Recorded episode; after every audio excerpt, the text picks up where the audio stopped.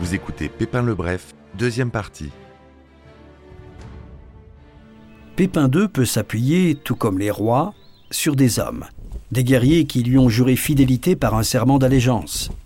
En échange, Pépin leur octroie des terres. Mais ce n'est plus une part du butin, c'est un bénéfice. On voit apparaître euh, des hommes de rien, des hommes de peu, qui sont nommés seigneurs, c'est-à-dire on leur donne un fief. Parce que le fief est vacant, parce qu'il n'y a pas quelqu'un qui se distingue particulièrement comme seigneur, ou parce qu'il y a eu mariage, ou parce qu'il faut euh, euh, distinguer euh, quelqu'un qui n'est qu'au départ qu'un simple guerrier ou un simple paysan, mais on en fait un seigneur. Les guerriers sont liés à jamais à Pépin II dans ce système pyramidal, tout autant économique que politique. En s'appuyant sur une conception radicalement verticale du pouvoir, Pépin II règne sur le royaume des Francs. Seule l'Aquitaine reste une principauté autonome.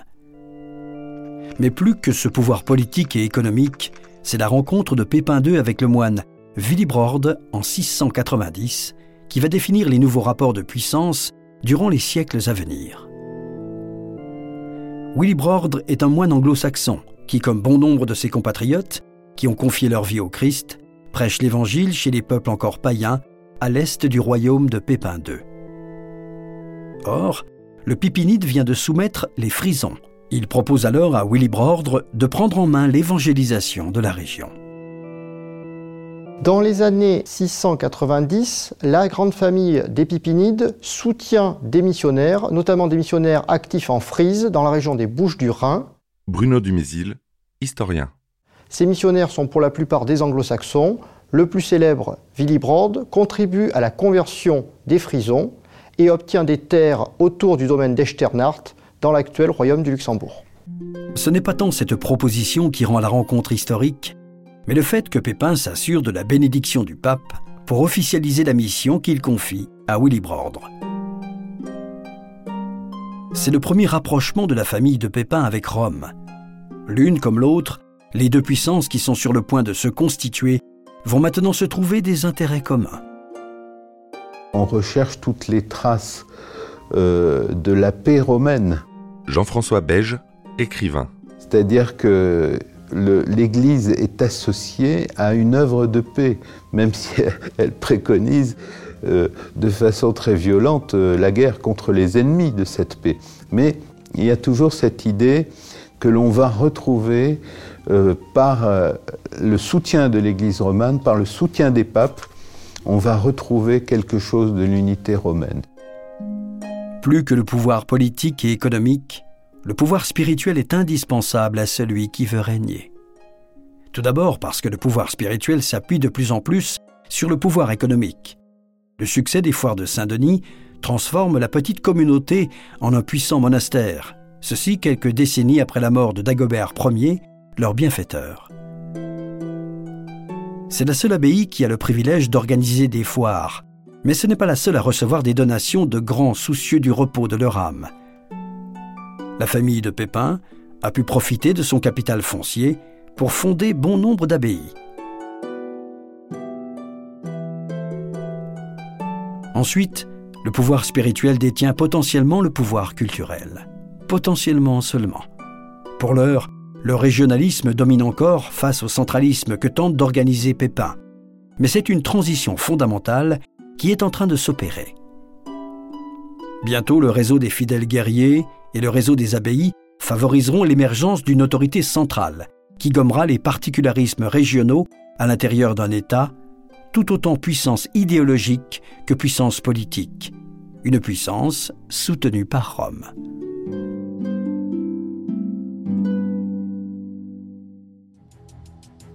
Il est difficile de connaître la politique extérieure des dirigeants de ce monde-là les chroniqueurs de l'époque s'intéressent davantage à une querelle entre voisins qu'aux enjeux géopolitiques autour de la Méditerranée.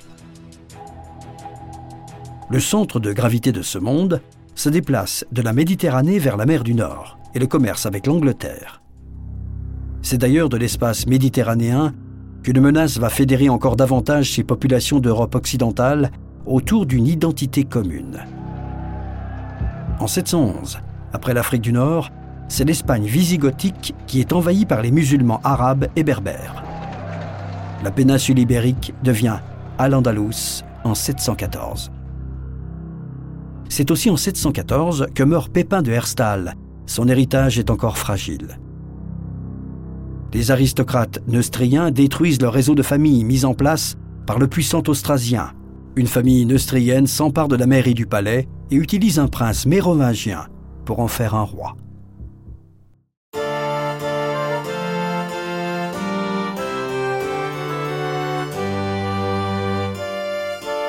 À la mort du patriarche, c'est son bâtard Charles qui calme les velléités de ceux qui doutent de la puissante organisation qui est en train de se mettre en marche.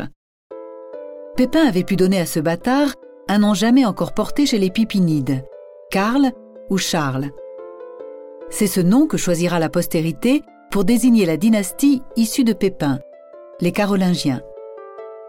Sûr, l'œuvre de ce premier Charles est considérable, mais celle de son petit-fils, à qui l'on donnera le même nom, a encore davantage marqué les esprits.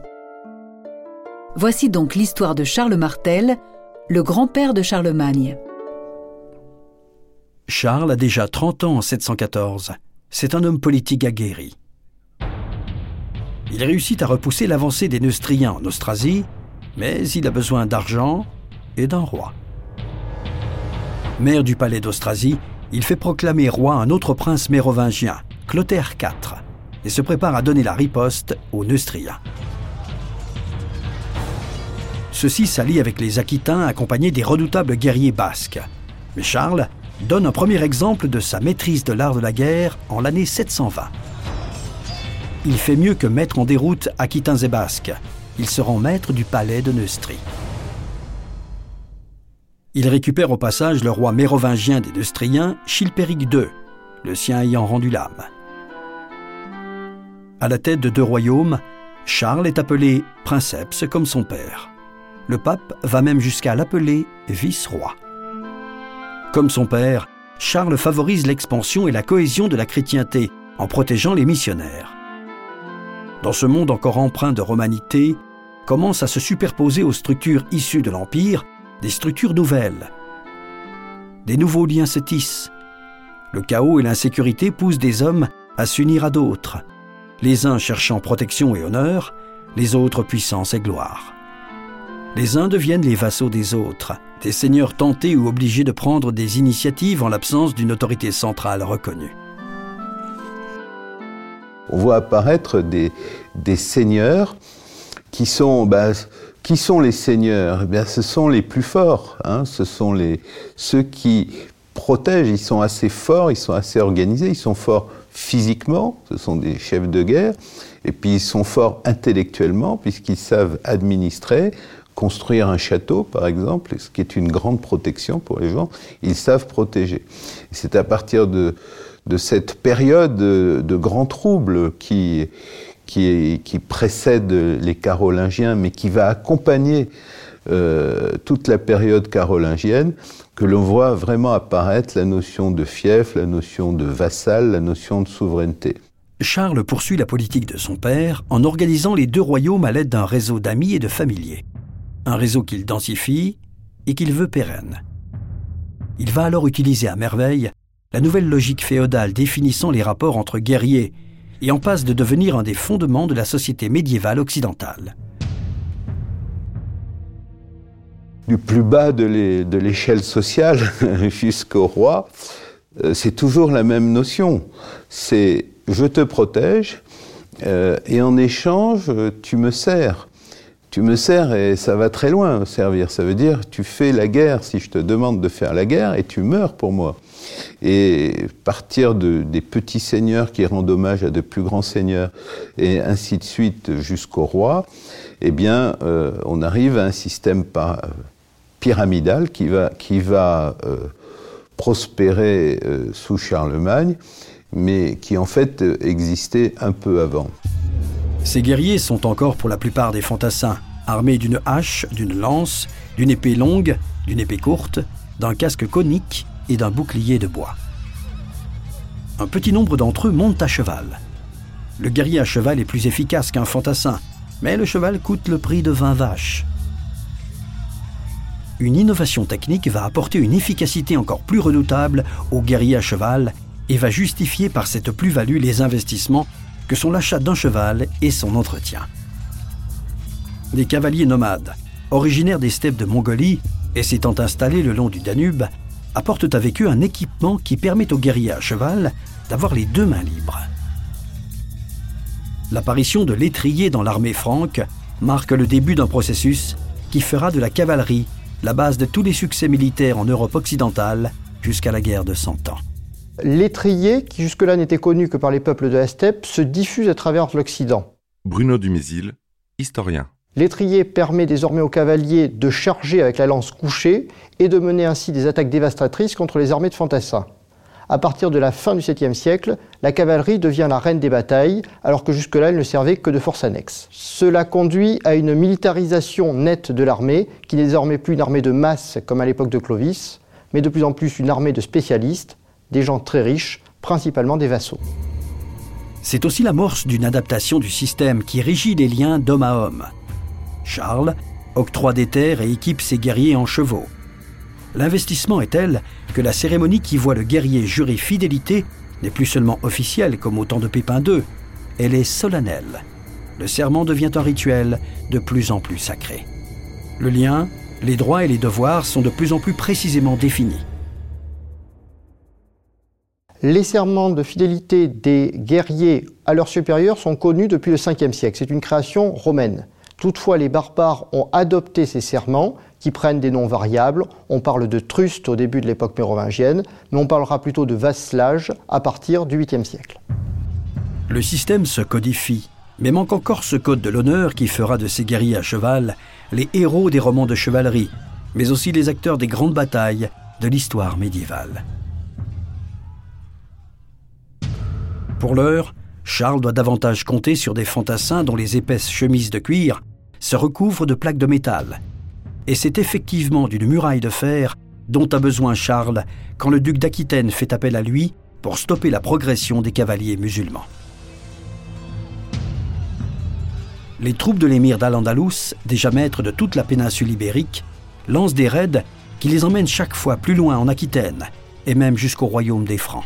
Les Mahométans, comme on disait euh, à l'époque, hein, le, terme musulman ou islam, ce sont des termes qui sont venus beaucoup plus tard. Et dans l'Occident euh, médiéval, on n'employait pas ce terme, on a plutôt employé un terme qui venait du grec et aux origines mystérieuses. D'ailleurs, on disait les Sarrasins. Les Sarrasins, c'était les musulmans. Jean-François Beige, écrivain. Et donc, euh, il y avait dans, cette invasion de l'Espagne un ralliement à la pensée religieuse de Mahomet euh, des, tribus ibères euh, qui ont été extrêmement sensibles à la pénétration des conquérants venus d'Arabie et qui ont fait donner une force considérable aux armées qui sont remontées vers la Gaule franque. En 732, après avoir pillé la basilique Saint-Hilaire de Poitiers, l'armée arabe et sur la route du monastère le plus populaire du royaume des Francs, Saint-Martin de Tours. Les motivations sont plus matérielles que spirituelles. Les abbayes chrétiennes sont richement dotées. Il y a dans cette invasion, une invasion euh, comme il y en a eu beaucoup d'autres, mais il y a quelque chose de plus. Il y a une revendication spirituelle, c'est-à-dire il faut les gens qui sont conquis changent de religion. Ils adoptent euh, les préceptes de Mahomet c'est à ce moment-là qu'il y a prise de conscience d'un péril de la chrétienté. Donc euh, l'Église euh, latine met tout son poids dans la balance. il y a une mobilisation énorme des royaumes francs et l'homme qui symbolise tout ça, c'est le maire du palais Charles Martel. C'est donc sur la voie romaine entre Poitiers et Tours qu'après sept jours d'escarmouches et d'observation entre les deux armées, le 25 octobre 732, un affrontement inédit voit les cavaliers de l'émir se heurter à la discipline de fer des guerriers du prince des Francs. Des guerriers soudés par des liens d'homme à homme et qui défendent leur territoire. La bataille est violente. Les troupes musulmanes, en razzia depuis des mois, sont écrasées. On pense que ça a été une guerre extrêmement meurtrière et avec de très grands pillages de part et d'autre, hein, parce qu'il ne faut pas voir ça euh, comme une guerre entre civilisés et barbares. Euh, les musulmans venus d'Espagne étaient assez raffinés, euh, ça n'empêchait pas d'être des, grands combattants. Et puis, les, héritiers des Francs qui étaient là étaient aussi de, de solides gaillards, donc ça a été une empoignade extrêmement dure. Les conséquences à court terme de ce triomphe sont de l'ordre de la politique intérieure. L'Aquitaine est assujettie au royaume des Francs, c'est alors la principale ambition de Charles. Sur le plan religieux, l'islam est alors considéré par les chrétiens comme une hérésie parmi d'autres. Il est par contre possible que sur le plan culturel, Charles et ses contemporains aient eu conscience d'un choc des civilisations.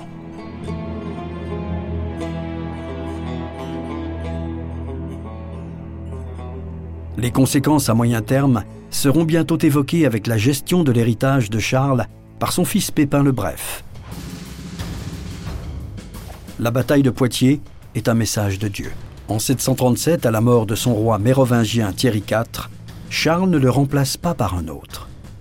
Il a assez d'autorité et de prestige pour se passer des descendants de Mérové, mais il ne va pas jusqu'à se couronner lui-même.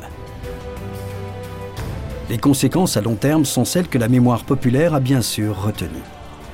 Cela commence au IXe siècle avec le surnom de Martel donné à Charles, en référence à un héros guerrier de l'Ancien Testament, lui aussi capable d'asséner à ses ennemis des coups d'une telle violence qu'il ne pouvait être que soutenu et béni par Dieu. Les œuvres traduisant l'imaginaire populaire nous montrent le roi Charles, dressé sur les étriers qui saignent sa monture, soulevant son arme au-dessus de sa tête tel un marteau, s'apprêtant à frapper l'infidèle.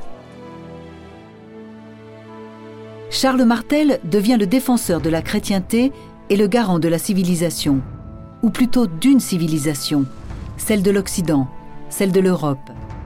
Il devient par la même occasion le premier chevalier. Charles Martel ne fut jamais roi de France, mais quand il décède en 741, il est inhumé dans l'abbatiale de Saint-Denis. La basilique n'est pas encore la nécropole des rois de France, mais l'histoire finit donc par donner à Charles une sépulture digne de lui.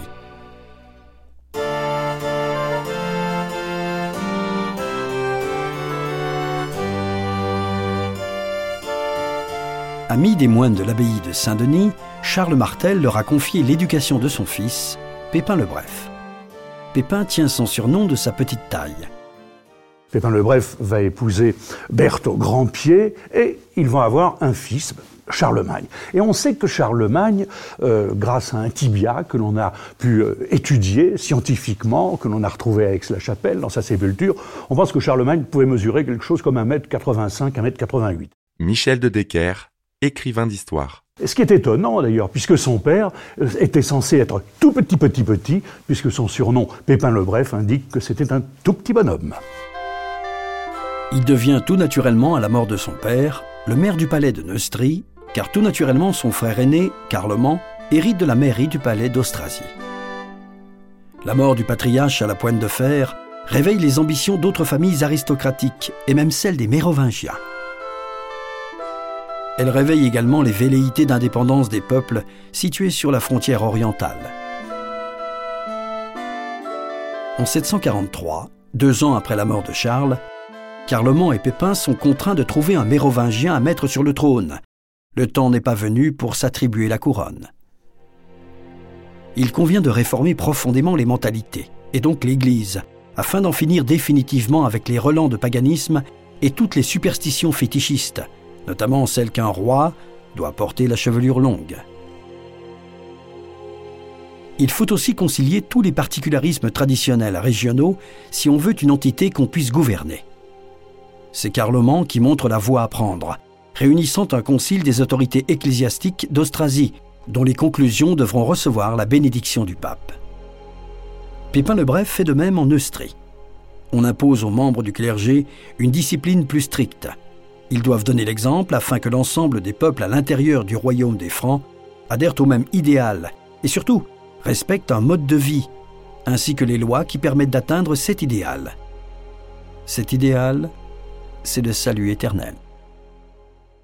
Le but est bien de créer une communauté unie par une même foi. Cette moralisation de la société est prise à cœur par Carloman, à tel point qu'en 747, il renonce au pouvoir et aux choses de ce monde. Il prend l'habit et se retire dans l'abbaye du mont Cassa en Italie. Que Carloman ait pris cette décision spontanément ou plus ou moins contraint par des complots qui planent toujours sur ceux qui exercent le pouvoir, cela fait les affaires de Pépin le Bref, qui a le champ libre pour réaliser son grand projet. Après avoir préparé le terrain sur le plan idéologique, reste à mener une campagne de propagande sur le plan politique, juridique et même institutionnel. On est quand même toujours dans la monarchie élective, on choisit euh, on choisit celui qui va être roi. Jean-François Beige, écrivain. Et ça reste, même si après ça devient un simulacre, ça restera toujours dans, le, dans les fondements de la monarchie française, on aura toujours un simulacre d'élection. Même au, moment du sacre d'Henri IV, euh, il y a un semblant d'élection, euh, qui, est un, qui est un rappel du fait que le, le roi est choisi par les seigneurs. Même si souvent, après, c'est imposé. C'est imposé par l'hérédité, c'est imposé par la force, c'est imposé par le pouvoir en place. Mais il y a toujours cette notion élective dans la monarchie. Qui doit être roi? Celui qui règne effectivement et qui en a les compétences Ou celui qui a les cheveux longs et qui sait à peine monter un cheval? Que vaut ce roi si on le compare au fils de Charles Martel? La bataille de Poitiers n'est-elle pas un message divin? Pépin le Bref confie la responsabilité de cette opération de communication au moine de l'abbaye de Saint-Denis. L'anecdote de Dagobert dont la chevelure aurait été coupée par le chef des Saxons est peut-être élaborée à cette époque plus méthodiquement. Texte de référence à l'appui, les moines apportent la preuve que la destitution d'un roi faisant néant et donc incompétent ne serait pas une première. Il est cependant indispensable d'avoir l'appui d'une autorité théoriquement impartiale, et qui soit en même temps une référence dans le domaine spirituel pour pouvoir envisager le passage à l'acte.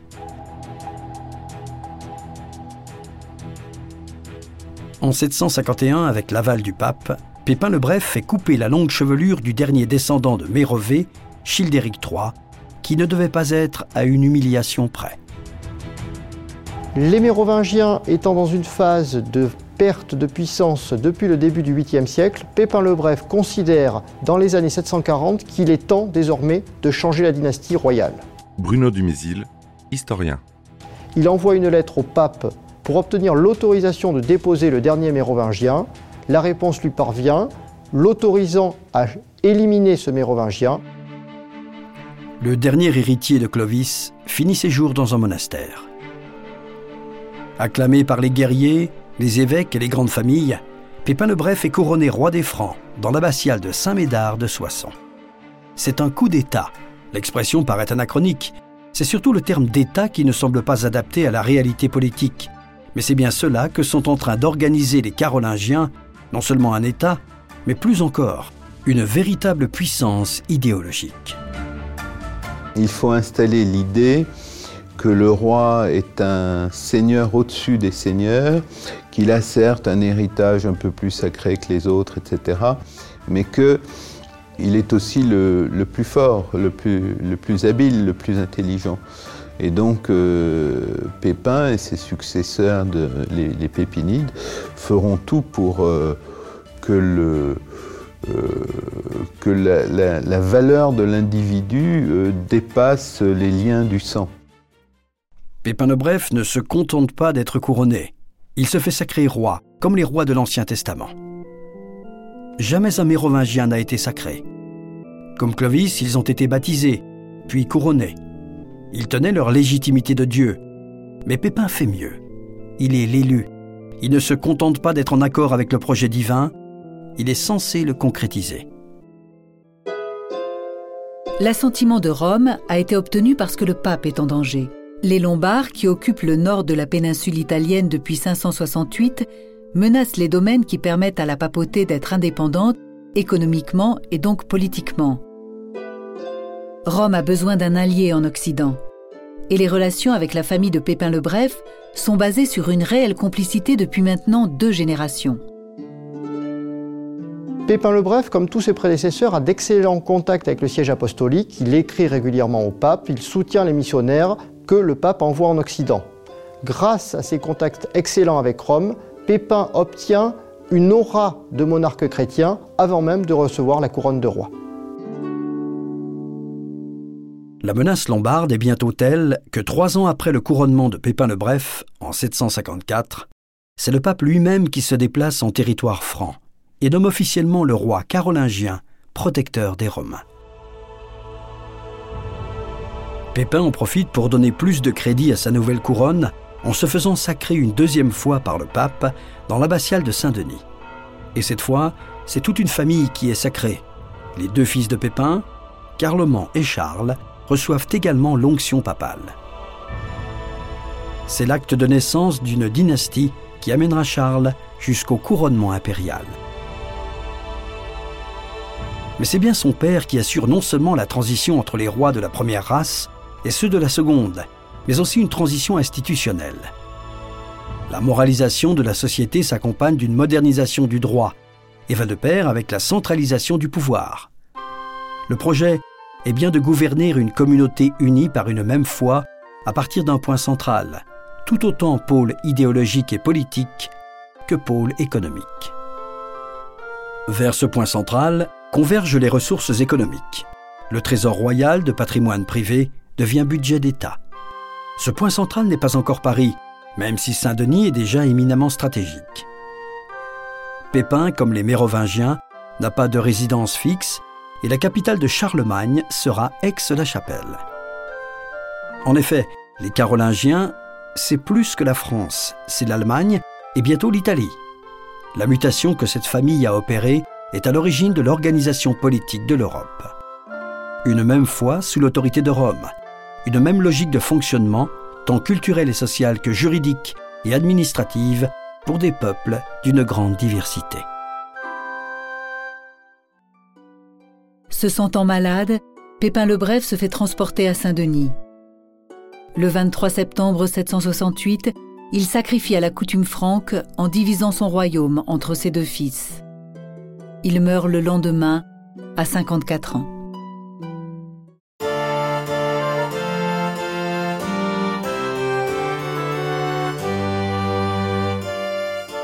Quand les descendants de Pépin et de Charlemagne tiendront moins solidement qu'eux les rênes du pouvoir, ils se raccrocheront au wagon mérovingien pour légitimer leur pouvoir contesté.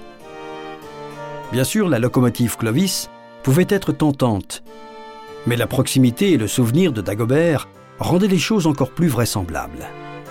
Et puis, si Saint-Denis devient une puissance politique et un centre d'élaboration idéologique, c'est aussi grâce à Dagobert de fausses généalogies fleurirent alors. Au IXe siècle, on inventa des filles à Dagobert afin qu'elles puissent épouser des pipinides. Quand les Carolingiens finiront par céder la place, des quatre coins de l'Europe, d'autres familles grefferont des ramifications dans leur arbre généalogique afin de se rattacher à la matrice carolingienne. Une matrice définie par l'association de deux pouvoirs, le pouvoir politique et le pouvoir spirituel.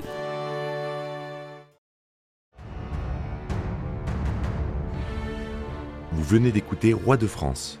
Si vous avez aimé ce podcast, vous pouvez vous abonner sur votre plateforme de podcast préférée et suivre Initial Studio sur les réseaux sociaux. Roi de France est un podcast coproduit par Initial Studio et Merapi, adapté de la série documentaire audiovisuelle éponyme produite par Merapi. Cet épisode a été écrit par Thierry Bruand et Dominique Mougenot. Il a été réalisé par Catherine Mignot. Production exécutive du podcast Initial Studio. Production éditoriale, Sarah Koskiewicz et Mandy Lebourg, assistée de Sidonie Cotier. Montage, Victor Benamou, avec la voix de Morgane Perret.